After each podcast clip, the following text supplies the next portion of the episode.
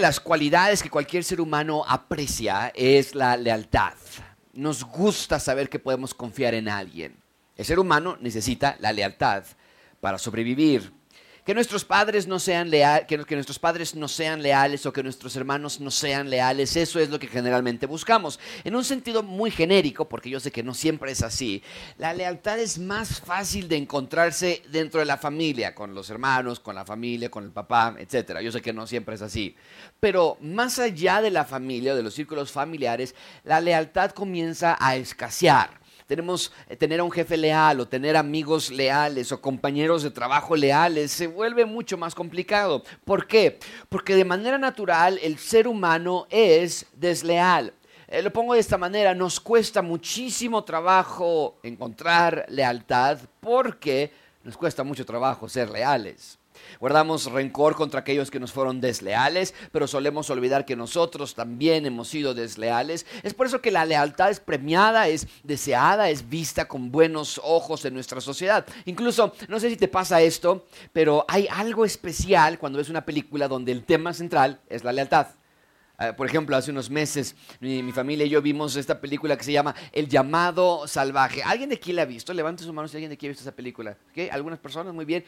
Buenísima película, se la recomiendo para que la vean hoy con palomitas y con su familia. Muy, muy buena. Me parece que está en Amazon Prime, pero si no, imagino que la pueden comprar en YouTube o lo que sea. Pero nos encantó porque narra la historia de un perro que ha sido traicionado por todos ha sido lastimado, ha sido vendido por seres humanos, pero cuando encuentra a un hombre que estaba tan perdido como él, ambos forjan una unión basada en la lealtad.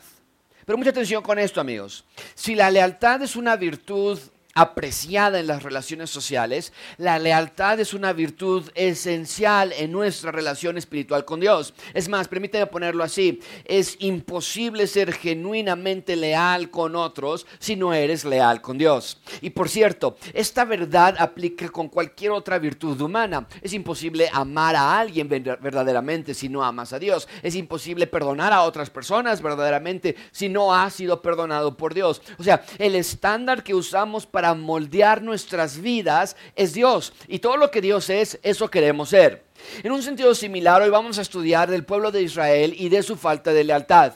Llevamos ya varias semanas que comenzamos con esta nueva serie que se llama El Rey y su Reino. Y le puse ese título porque durante estos dos años, a lo que nos toma estudiar esta serie, vamos a examinar dónde estaba el rey y dónde estaba su reino en, periodo, en este periodo tan oscuro de la historia de Israel. Recuerden que estamos hablando del último parte del Antiguo Testamento, ya hemos hecho una travesía por Esdras, Nemías y Esther, y con Malaquías estamos viendo que las cosas no están mejorando, a pesar de que Dios ya los había rescatado de Egipto de la mano de Moisés cientos de años atrás, y a pesar de que de la mano de Josué ya los había llevado a la tierra prometida, y a pesar de que los acaba de rescatar de la mano de Zorobabel, y y Esdras y Nehemías y llevándolos a la tierra prometida, ellos de manera inexplicable siguen siendo desleales con Dios y con otros. Ese es el punto principal de este sermón. Dios quiere que entiendas que los ciudadanos del reino debemos o somos leales al rey y también somos leales a otros. Recuerden que mientras Nehemías se había regresado a Persia,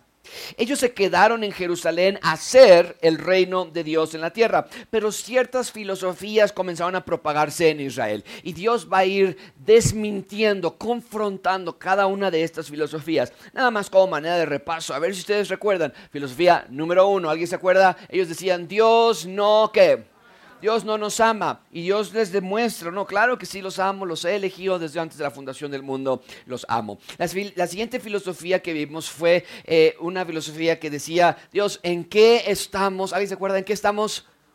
Fallando, en qué estamos mal, no estamos haciendo nada malo. Y Dios le dice, ¿cómo que no están haciendo nada malo si ustedes están entregando los animales sucios, los animales enfermos, los animales robados? ¿Ok?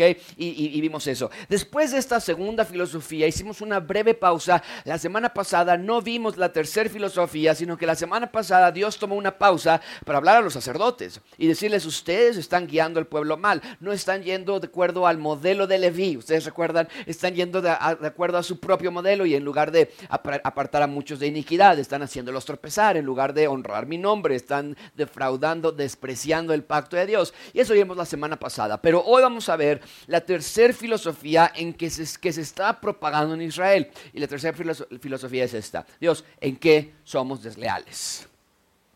Y Dios les va a demostrar dónde está su deslealtad. Y lo más importante de todo, cómo hacer algo al respecto. Dios no los quiere dejar así. El sermón de hoy va a ser muy práctico porque Dios les va a mostrar su deslealtad de una forma muy ilustrativa, particularmente en el área del matrimonio. Y vamos a ver que Israel estaba siendo desleal al ser desleal con la institución del matrimonio.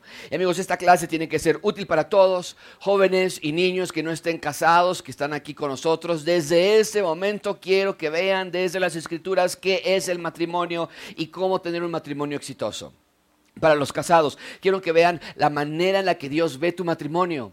Para los que están divorciados, quiero que vean que Dios es leal con ustedes. Tal vez tu ex, esposo no lo fue. Tal vez tu ex esposa no lo fue. Tal vez por el pecado destruyeron su matrimonio, pero Dios sigue siendo leal con ustedes. Para los que están pasando por problemas matrimoniales, quiero que vean que el divorcio no es la respuesta. Dios es la respuesta. Para los viudos o viudas, quiero que vean la belleza de la lealtad que ustedes tuvieron con su cónyuge mientras vivía aquí en la tierra. Entonces hoy vamos a ver tres puntos. Número uno, deslealtad mutua. Después veremos deslealtad al rey y finalmente es deslealtad a la mujer. Así que preparemos nuestro corazón, saquen sus plumas, saquen sus Biblias y pongan toda la atención del mundo porque eso está increíble. Número uno, deslealtad mutua. Vamos a leer en voz alta el versículo 10 o por lo menos la porción que yo tengo en la pantalla. Número uno, deslealtad mutua. Todos decimos, no tenemos todos que...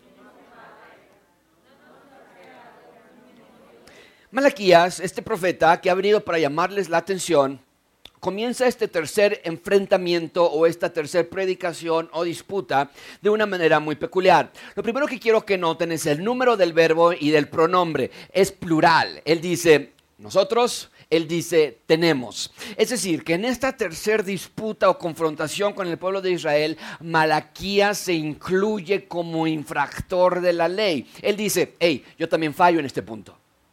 Yo también lo hago. Y eso desde luego nos deja ver la parte de humilde servicio que él tenía para Dios. Él no se consideraba superior a otros. En segundo lugar, quiero que vean las afirmaciones que está haciendo por medio de preguntas retóricas. Él cuestiona, ¿no tenemos todos un mismo Padre?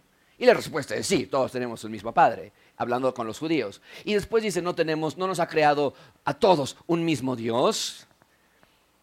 ¿A qué padre se está refiriendo en este versículo? Bueno, yo creo que está haciendo referencia a Dios Padre. Él dice, Dios es el Padre de la nación de Israel. Cuando él dice, hey, todos no tenemos, no que todos tenemos un mismo Padre, está haciendo, está hablando a sus connacionales, a judíos, y les está recordando, hey, todos compartimos la misma identidad nacional en Dios. Él es nuestro fundador original.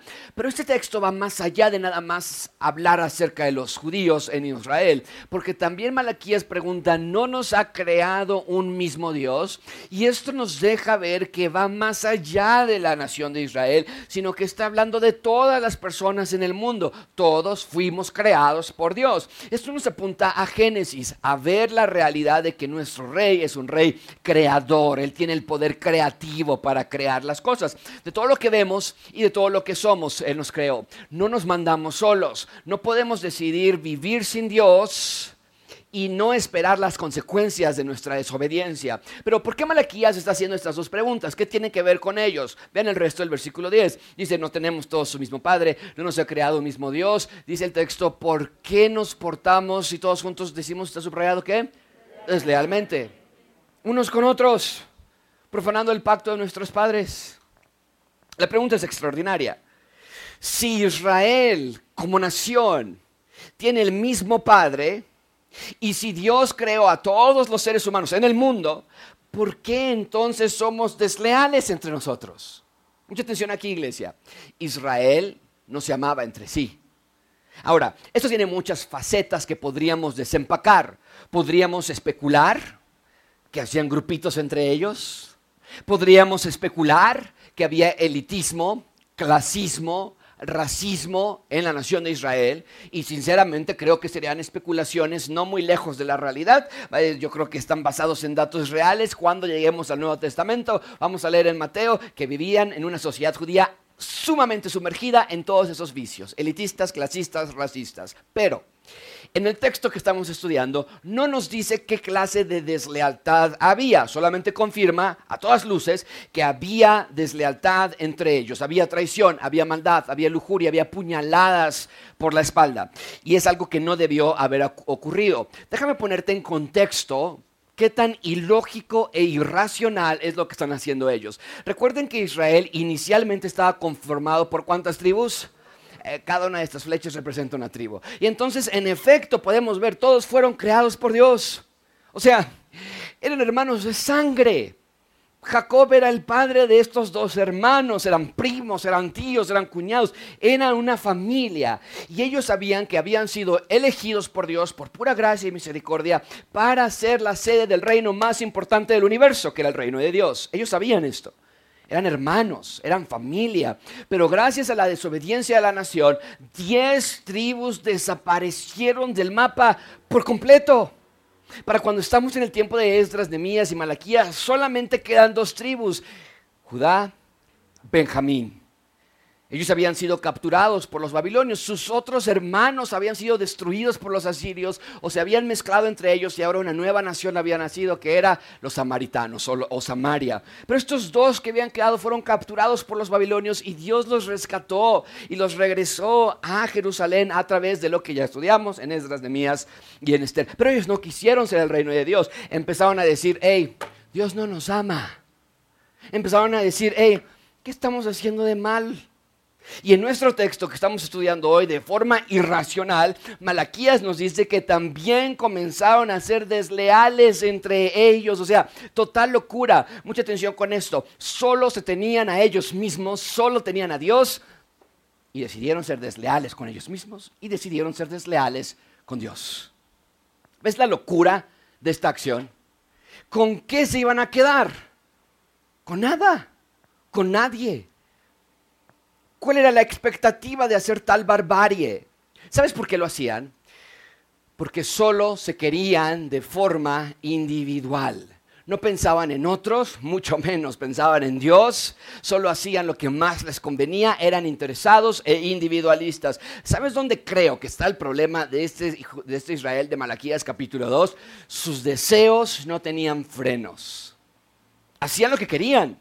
Y si alguien estaba en su camino, ellos lo pisaban y lo destruían con tal de lograr lo que ellos querían. Y otra vez, aunque nada más podemos especular, todas las áreas en las que eran desleales unos con otros, el texto sí nos da un área como ilustración de dónde eran desleales. Y nos va a decir en un minuto con la mujer. Y en un minuto vamos a desempacar todo ese tema. Pero el punto es que eran desleales y con Dios hacían lo mismo, hacían con Dios lo que más les convenía y por cierto esto se conecta con lo que hemos estado estudiando porque daban los sacrificios que querían dar, se quedaban con el ganado que más les convenía. Mucha atención con esto, de nuevo eran desleales con Dios, eran desleales con otros. Bien, ahí tenemos deslealtad mutua, eran desleales con Dios, con ellos mismos, pero también con el rey. Número dos, vean conmigo deslealtad al rey. Número dos, deslealtad al rey. Versículo 11. Eh, ¿Por qué no lo leemos todos juntos en voz alta? Dice la palabra de Dios. Todos deslealmente ha obrado Judá. Una abominación se ha cometido en Israel y en Jerusalén, porque Judá ha profanado el santuario del Señor que él ama y se ha casado con la hija de un Dios. Wow. Eh, tanto que tenemos que decir de este versículo, vamos por partes. Lo primero que vemos es que se ha cometido, nos dice el texto, una abominación en Israel. No nos dice qué clase de abominación se cometió, pero es algo desgarrador, ¿no es cierto? Que sean tan desleales con el rey que los salvó, que sean tan ingratos, tan olvidadizos de la fidelidad que Dios ha dado para con ellos, que le paguen a Dios de tal manera es inaudito. Pero no se queda allí. Nuestro texto nos dice que esa una abominación se cometió en el santuario del Señor que Él tanto ama. O sea, no sabemos qué abominación haya sido, pero sí sabemos lo que es necesario que sepamos. Fue aberrante ante Dios y fue hecho en el santuario, en el templo de Dios. Lo más probable es que tenga que ver con un acto ritual sexual que se llevó a cabo dentro del templo del Rey del Universo. Y luego nuestro texto añade que Judá se casó con una hija de un Dios extraño. Mucha atención con esto, amigos. Israel se divorció de Dios y se casó con un ídolo. Y en un minuto vamos a ver más explicación acerca del matrimonio, pero quiero que ya empiecen a ver una situación. En el Antiguo Testamento, Dios habla constantemente de Israel como su esposa. En el Nuevo Testamento Dios habla constantemente de nosotros, la iglesia, como su esposa, lo que nos lleva a concluir que cualquiera que sea los ciudadanos del reino de Dios, ya sea en el Antiguo Testamento o en el Nuevo Testamento, nos describe como una clase de persona que podemos tener una relación íntima con el Rey del universo. Pero, para llevar una relación de matrimonio exitosa, necesitamos fidelidad, integridad, lealtad. Y este Israel no tenía nada de eso. No eran desleales, eran desleales entre ellos, eran desleales con Dios. Ocuparon la libertad que Dios les había dado al sacarlos de Persia y llevarlos a Jerusalén y para sus propios fines. Ocuparon sus cuerpos para sus propios deseos. Ocuparon el templo para sus propios rituales.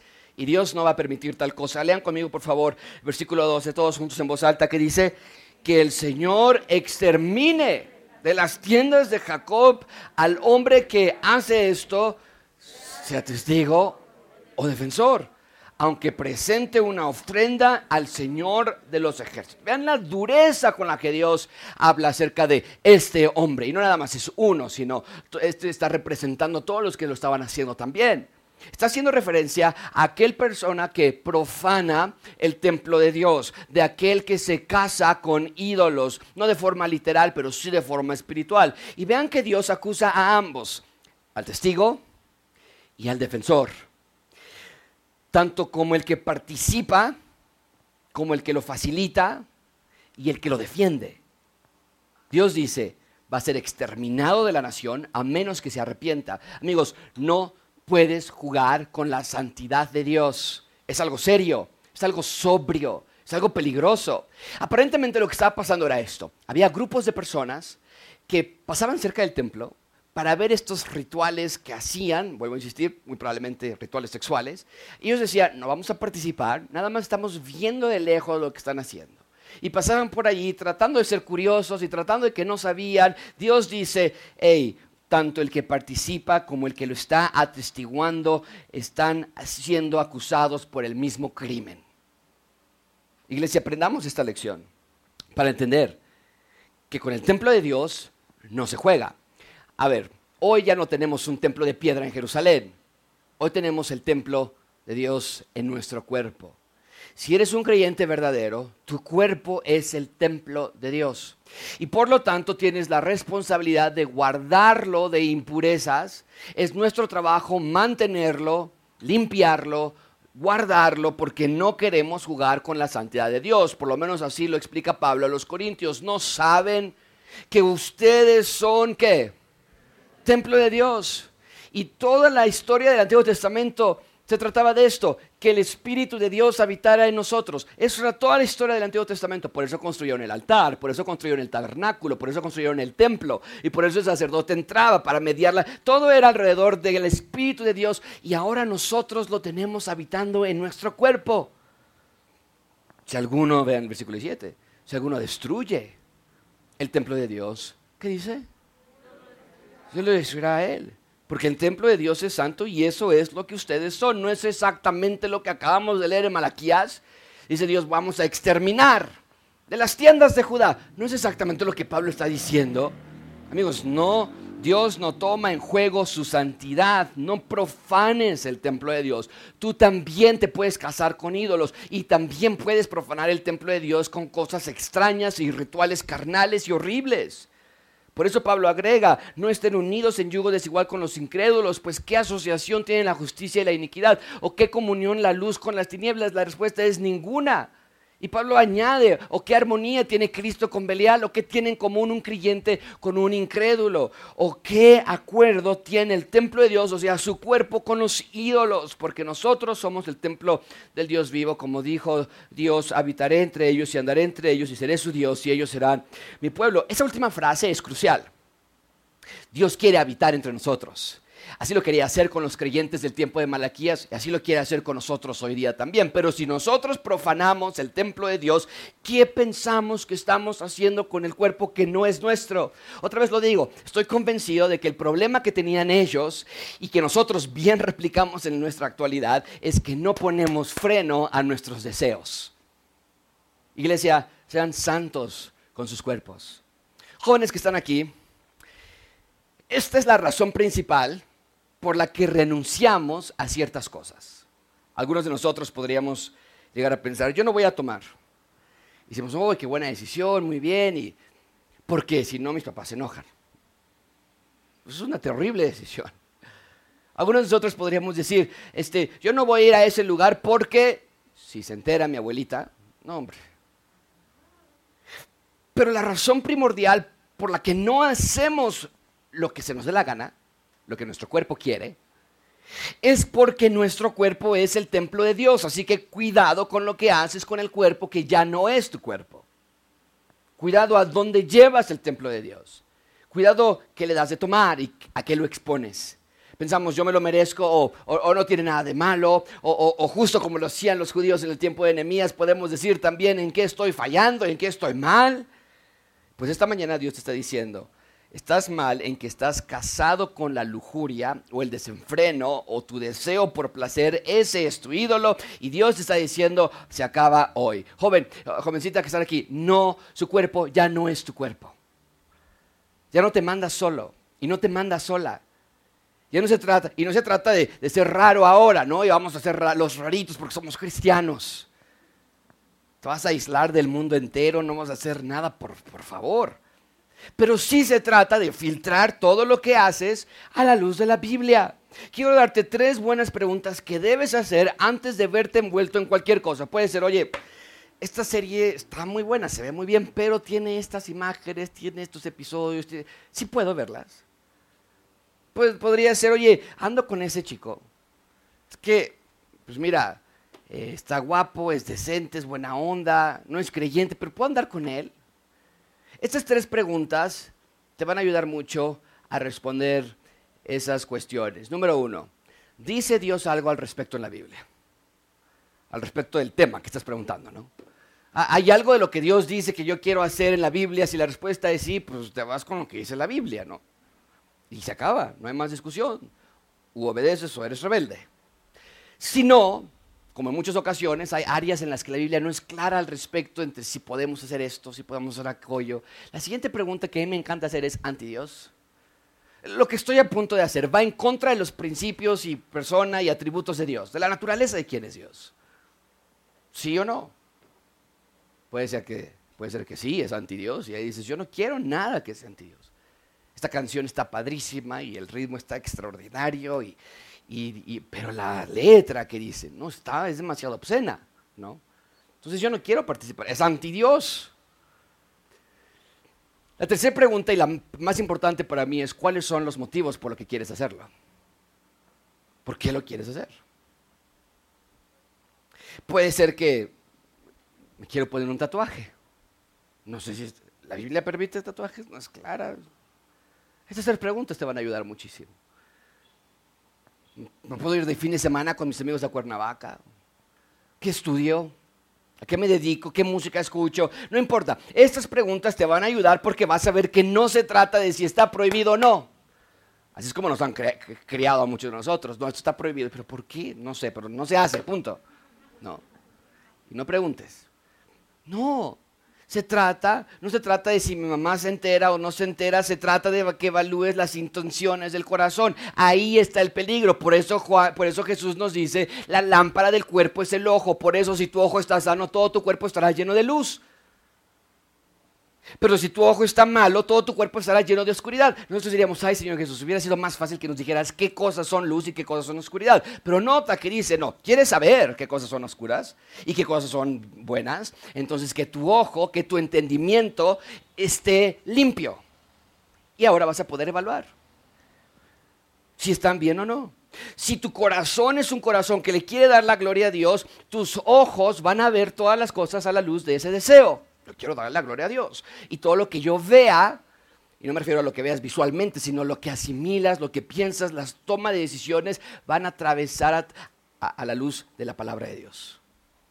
Si tu corazón es malo, si quieres hacer tu deseo, no tendrás manera. Te van a decir, ¿de verdad no ves que eso estuvo mal? Y vas a decir, no. Pero mamá, ¿de qué? ¿Mal de qué? Y es que literal, pues es que tú estás lleno de oscuridad, no puedes ver.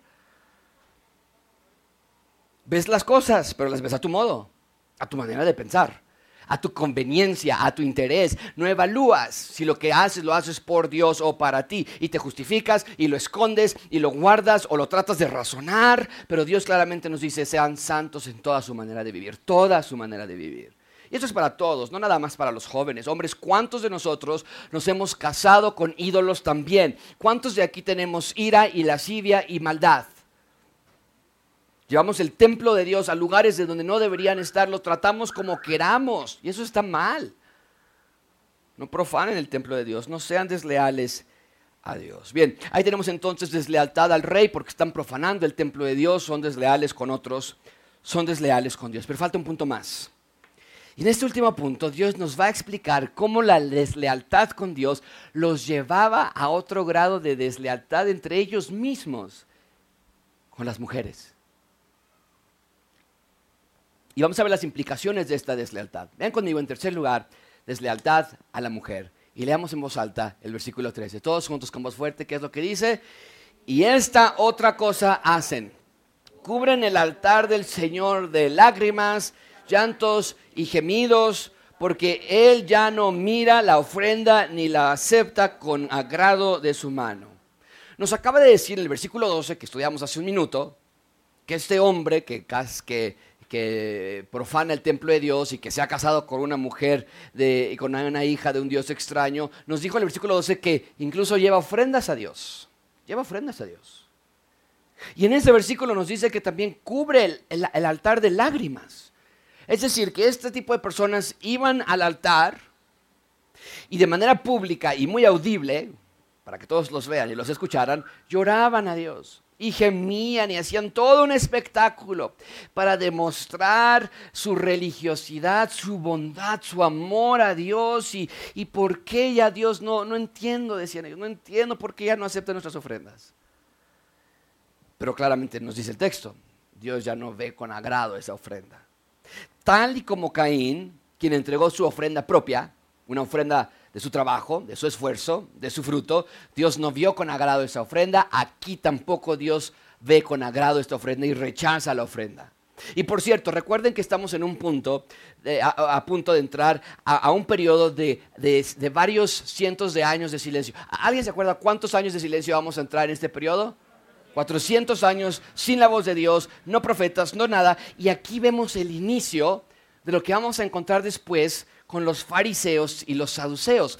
Porque cuando lleguemos a Mateo, hay fariseos por todos lados. Y fariseos llegan a hablar con Jesús. Y los fariseos le ponen una trampa. Y los fariseos quieren matarlo. Y nosotros preguntamos, bueno, pero ¿de dónde salieron estos fariseos? Porque no están en Ruth, no están en Génesis, no están en Mateo, no, no están en Malaquías, no están en ningún lugar. Bueno, aquí tenemos el origen de esos fariseos esta facción religiosa se creó durante estos 400 años de silencio. Hombres altamente religiosos, celosos, vigilantes de la ley de Dios. El problema es que nada más era un espectáculo religioso diseñado para impresionar a las personas. Por eso Jesús les dice a sus discípulos, cuando ustedes oren, no sean como los hipócritas, porque a ellos les gusta ponerse en pie y orar en las sinagogas y en las esquinas de las calles. ¿Para qué? Dice el texto, ¿para qué? Para ser vistos por los hombres, en verdad les digo, ya recibieron su recompensa. Y al orar no sean ustedes, eh, no usen ustedes repeticiones sin sentido como los gentiles, porque ellos se imaginan que serán oídos por su palabrería. Jesús está diciendo, Dios no quiere espectáculo humano y los fariseos eran expertos en eso. Y justo en Malaquías podemos ver el inicio y origen de esa corriente. Vean de nuevo versículo 13, lloran, cubren el altar del Señor de lágrimas, llantos, gemidos. Suena similar a lo que harían en Mateo en un futuro, ¿no es cierto? Porque Él ya no mira la ofrenda ni la acepta con agrado de su mano. Este grupo de personas se hizo expertos en decir que amaban a Dios, pero sus vidas decían lo contrario. Pablo lo dice así en Tito 1.16, profesan, profesan conocer a Dios, pero con sus hechos que siendo abominables, que es lo que acaban de hacer Malaquías, una abominación en el templo, siendo abominables, dice Pablo, y desobedientes e inútiles para cualquier otra, para cualquier obra buena. Es exactamente lo que vemos en Malaquías. Hombres que lloraban y gemían a Dios, pero sus vidas eran abominables a Dios. Y decían que amaban a Dios y que amaban a otros, pero eran simplemente frases vacías. Por eso Juan nos advierte, hijos, no amemos de palabra ni de lengua, sino que que no quepa duda, amigos, ellos ni amaban a Dios ni amaban a otros, aun cuando lloraban y gritaban. Y por cierto, esto contrasta bien con la clase de pobreza que Dios quiere que tengamos. Estos hombres aparentemente se decían, no, somos terribles y Dios, Dios no nos perdona. ¿Por qué? ¿Por qué? ¿Qué hicimos mal? Y esa no es pobreza espiritual. La pobreza espiritual que Dios quiere la encontramos en Mateo 5.3, bienaventurados los pobres, pero en espíritu. Que te das cuenta de tu bancarrota espiritual que tú necesitas a Dios. Ellos heredarán el reino de los cielos, o de ellos es el reino de los cielos. Entonces, quiero que vean que esta corriente religiosa de los fariseos encuentra sus puntos muy iniciales aquí en Malaquías. No estoy diciendo que estos son los futuros fariseos, pero sí son las primeras etapas de lo que se convertiría después en esta facción religiosa. Bien, pero el punto es que ellos nada más tienen sentimiento de culpa y obras externas porque sus vidas reflejan lo contrario a lo que sus lágrimas afirman. Pero quiero que tengan en mente lo que hemos estado hablando, deslealtad. Son personas desleales. Y aquí ven la tercera filosofía que decían, ¿en qué hemos sido desleales? Ven conmigo las primeras palabras del versículo 14. ¿Por qué no las leemos todos juntos? Está en la pantalla. y Dice, y ustedes dicen, ¿por qué? Eh, ¿Ves la condición espiritual de Israel? En total ignorancia de sus vidas, de sus pensamientos, de su No saben. Ellos dicen, de verdad no sabemos. ¿Por qué Dios ya no recibe nuestras ofrendas? Pero amigos, no es una ignorancia de que no han sido expuestos a la verdad, es una ignorancia por la dureza de sus corazones. Vean conmigo lo que Pablo lo, como Pablo lo repite en Efesios 4, 18. Ellos tienen entendimiento, eh, su entenebrecido su entendimiento están excluidos de la vida de Dios por causa de la ignorancia que hay en ellos, pero hay una ignorancia no porque no sepan dónde leer, sino por la dureza de su corazón. Es lo que vemos con los judíos. Tienen un corazón endurecido porque llevan una vida de rechazo a Dios. No lo quieren, no lo aman, no le son leales. Pero esa deslealtad afectaba a los más vulnerables. Vean conmigo y por favor lean en voz alta junto conmigo el versículo 14. Y ustedes dicen, ¿por qué? Y Dios les va a contestar. Porque el Señor ha sido testigo entre tú y la mujer de tu juventud, contra la cual has obrado deslealmente, aunque ella es tu compañera y la mujer de tu el lenguaje que está ocupando Dios aquí es como de un juicio, donde están pidiendo que venga un testigo a, dar testimonio de que ellos han infraccionado la ley en contra de las mujeres y dice Dios, yo voy. Yo voy a sentarme en la silla del testigo para decir, ellos son desleales contra las mujeres. Mucha atención con esto que estoy por decir, amigos. Los derechos de la mujer no se inventaron en el siglo XX. Los movimientos feministas de hoy día argumentan que vivimos en una sociedad que privilegia al hombre que premia al hombre, que descuida a la mujer, que no vela por sus intereses y sus derechos. Pero déjame decir esto de una manera muy contundente. El Dios de Israel, el Dios de nuestras Biblias, es el protector y el promotor de los derechos de la mujer antes que cualquier otro movimiento social. Déjame ponerlo todavía más. El cristianismo, nosotros como cristianos, fue los que introdujimos la idea de igualdad entre el hombre y la mujer. Nadie más. Fueron los cristianos los que presentaron la idea de protección a la mujer. A ver, la vida de la mujer en el primer siglo, y ciertamente en el siglo 3 o 4 antes de Cristo, que es donde estamos estudiando, la vida de la mujer era una verdadera tortura, una verdadera opresión. La mujer no valía, no contaba, era maltratada, pisoteada, abusada y desechada como basura. No existía ningún movimiento social feminista. Pero la llegada de Cristo cambió todo. La propagación del reino de Dios en Europa, en Asia, en África, trajo a la mente de esas personas en ese momento lo que se conocen como derechos humanos. No existían antes del cristianismo. El mundo secular romano que es donde está eh, a punto de entrar, ahorita están los persas, van a entrar los griegos y después van a llegar los romanos, el mundo secular romano no conocía nada. No existía el concepto de derechos humanos hasta que Pablo escribió, no hay judío, no hay griego, no hay esclavo, ni libre, no hay hombre, ni mujer, porque todos son uno en Cristo Jesús. Eso se llaman derechos humanos y el cristianismo lo introdujo al mundo. El mundo no sabía nada de derechos para la mujer. No existía como un movimiento social. Por eso el cristianismo es un movimiento anticultural. Vamos en contra de lo que la cultura enseña. El imperio romano trataba a las mujeres, a los, a los esclavos, a los pobres, a los enfermos. Los trataba de una manera increíblemente brutal, sanguinaria, como basura. Pero Dios dice, no, yo tengo un diseño para el ser humano. Y desde luego esto no es exclusivo de Pablo.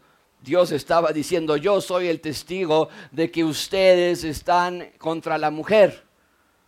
Él dice, yo me levanto a proteger a la mujer porque ustedes han obrado deslealmente. Hombres, jóvenes que están aquí, niños que están más pequeños y que no están viendo porque aquí desde los 10 para arriba se quedan entre nosotros, no hay nada más desleal que maltratar a una mujer. En este texto, Dios es el defensor de las mujeres.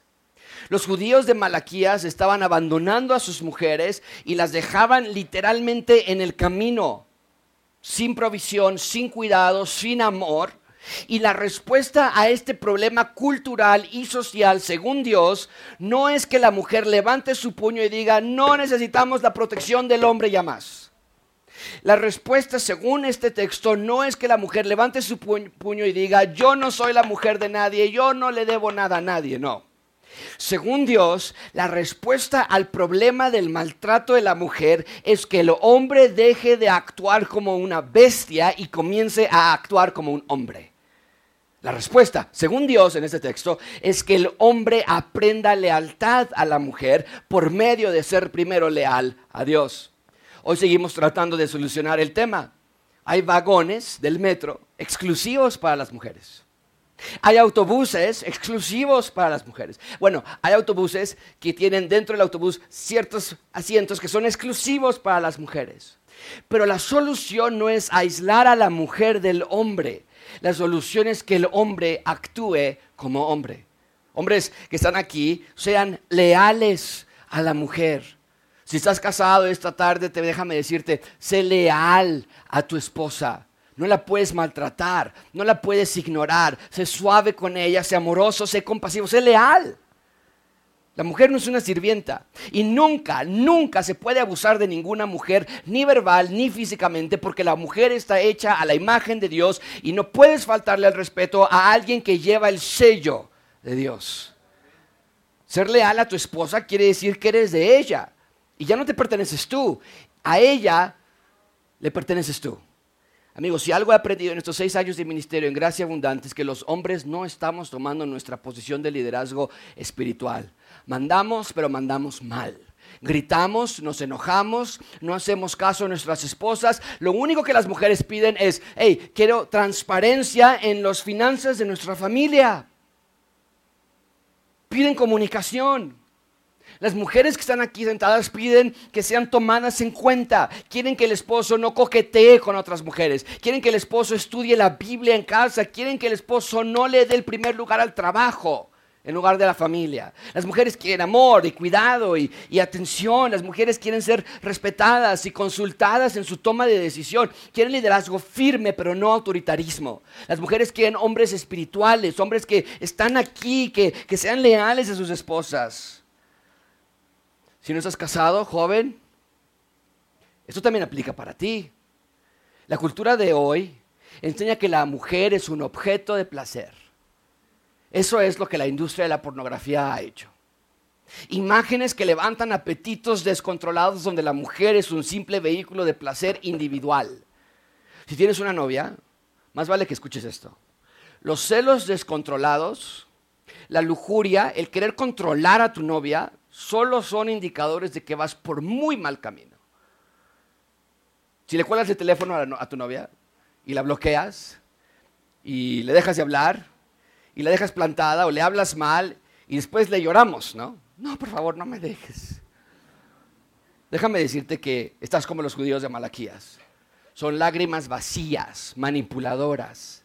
Hombres sean hombres, no machistas, sino hombres. Pero nunca lo vas a lograr si primero no eres leal a Dios. Entiende que tu vida matrimonial depende de tu vida espiritual. Hombres sean leales a Dios, por ende, sean leales a sus esposas. Te pregunto, eh, ¿puedes ser leal a Dios? Y la respuesta es no. Pero puedes ser leal a Dios y decir, no, mi relación con Dios, yo y Dios nos llevamos súper bien y lo amo y yo leo todo, y con tu esposa tienes una relación de cabeza. ¿Crees que eso es posible? No.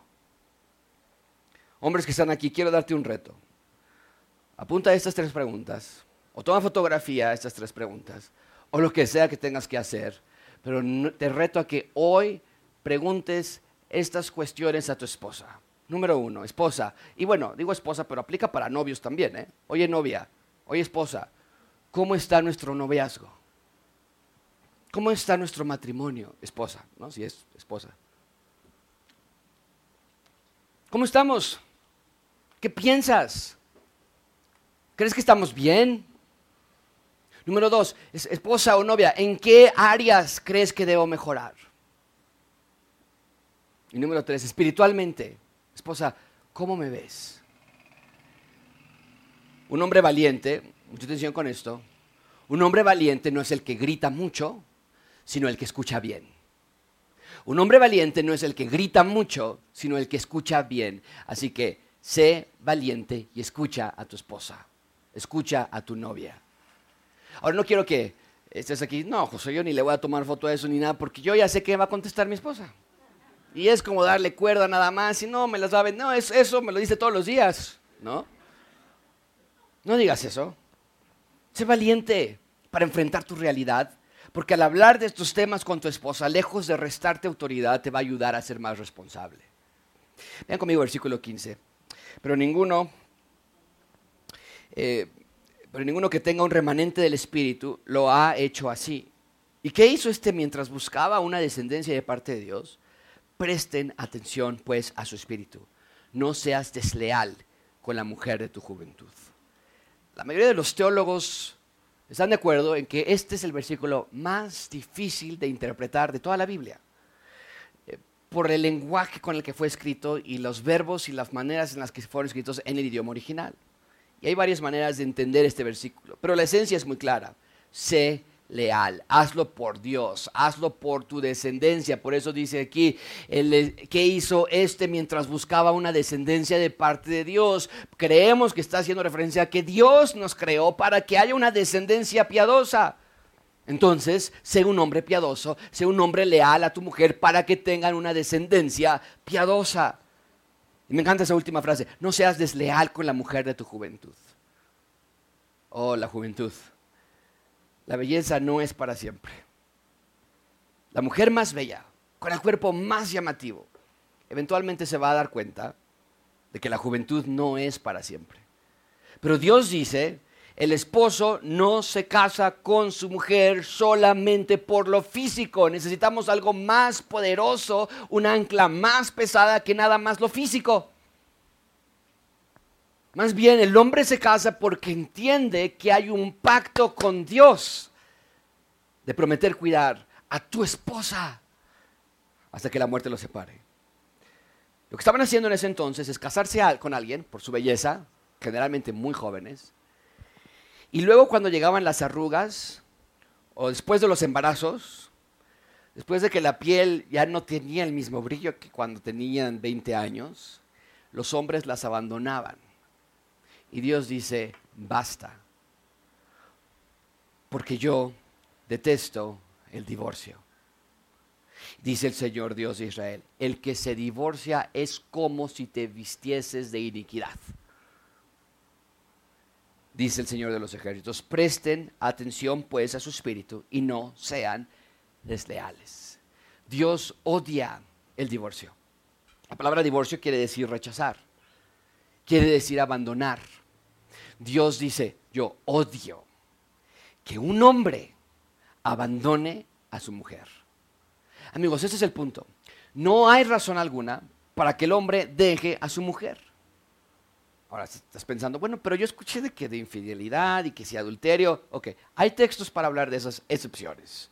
Este no es uno de ellos. Aquí está hablando a aquellos hombres que piensan que pueden abandonar a sus mujeres por cualquier motivo.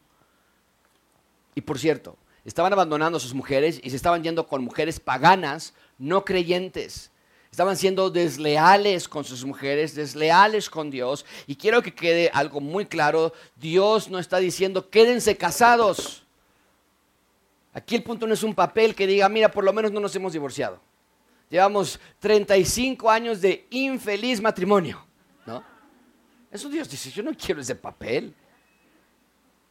Como si estar casado es mejor que estar divorciado.